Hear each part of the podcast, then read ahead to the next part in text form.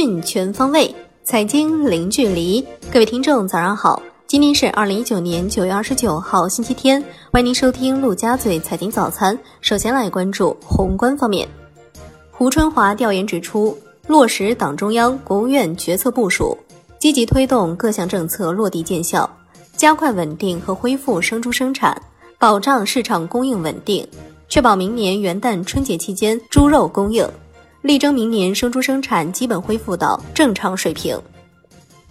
商务部发布数据，一到八月，我国服务贸易总额达到三万五千七百二十点八亿元，同比增长百分之三，其中出口一万两千六百四十五点六亿元，增长百分之九点七，进口两万三千零七十五点二亿元，下降百分之零点三，服务出口增速进一步提高，服务贸易逆差减小。知识密集型服务贸易表现突出。来关注国内股市，上交所发文，下一代核心交易系统的建设将围绕持续提升安全运行水平，有效支持业务发展，不断优化市场接入的目标稳步推进。同时，系统还增加了可视化监测手段，目前已完成周边模块的可视化运营，二零二零年将实现交易系统的全可视化运营。优客德首发上市申请获通过，成为目前科创板过会的第一家同股不同权企业。截至九月二十七号，四百九十三家 A 股上市公司披露二零一九年三季报业绩预告，二百一十六家预喜，比例是百分之四十三点八一。从行业来看，计算机通信和其他电子设备制造业、软件和信息技术服务业、生物医药业、化工业、食品饮料业。预计业绩增长的公司数量较多，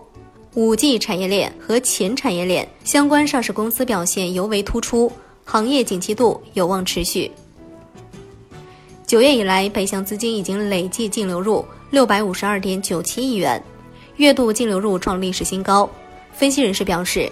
目前中国企业的估值水平相比其他市场偏低，在历史上也处于较低水平。相比于中国经济潜力，外资配置比例偏低。未来仍然会持续流入。近期杠杆资金持仓动向有所转变，此前融资客青睐的科技与大消费板块融资余额呈现大幅净卖出，中兴通讯、华北制药、贵州茅台、平安银行与士兰微等不少高位龙头股呈现净卖出。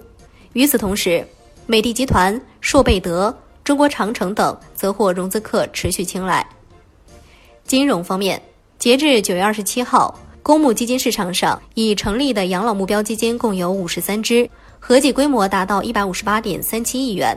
背后的总持有人户数已经超过一百五十万户。五十三只基金平均回报率百分之四点二八。楼市方面，据不完全统计，下半年以来，陕西、北京、深圳、广州、合肥、南京、珠海、长春、南宁等九地。相继出台住房租赁新规，通过增加房源供给、规范市场管理等措施，促进住房租赁市场健康发展。北京挂牌在售二手房房源数量明显增加，达到九点七万套，但交易上却是量价齐跌。九月份二手房的网签量同比下降近四分之一，市场处于低温状态。专家认为，楼市银时很难再现，市场的低温态势可能持续到春节前。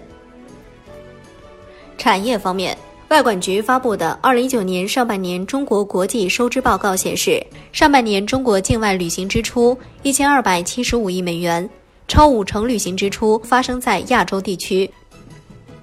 首届五 G 核心网峰会近日在西班牙马德里举行，截至当前，华为已在全球签订了五十多个五 G 商用合同，助力运营商构筑五 G 先发优势和优质用户体验。来关注海外方面，区域全面经济伙伴关系协定部长级会议下月将在曼谷举行。据知情人士表示，英国政府将在下周保守党会议之后公布一份详细的脱欧提案，以打破脱欧僵局。新西兰将从当地时间周日凌晨两点开始进入夏令时，其金融市场交易时间和数据发布时间将较冬令时提早一小时。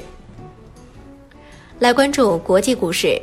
纳斯达克表示，对所有符合上市要求企业提供非歧视和公平准入。负责监督 Facebook 加密货币 Libra 的组织天秤座协会高管宣称，由于在世界各地都存在监管方面的担忧，这种加密货币或被推迟发布。美国联邦航空管理局表示，将要求运营商针对部分波音737 NG 客机就机身的结构性裂缝进行检查，并要求在发现少量问题之后，根据需要进行维修。波音表示，已就此问题联系737 NG 型号飞机的运营商，但针对在使用过程中的发生问题，尚未有相关记录。最后来关注外汇方面，腾讯旗下支付公司财付通发布风险警示。积极配合国家外汇管理部门，严厉打击网络炒汇和外汇期货违法犯罪活动，提醒用户远离非法外汇期货交易。好的，以上就是今天陆家嘴财经早餐的精华内容，感谢您的收听，我是夏天，下期再见喽。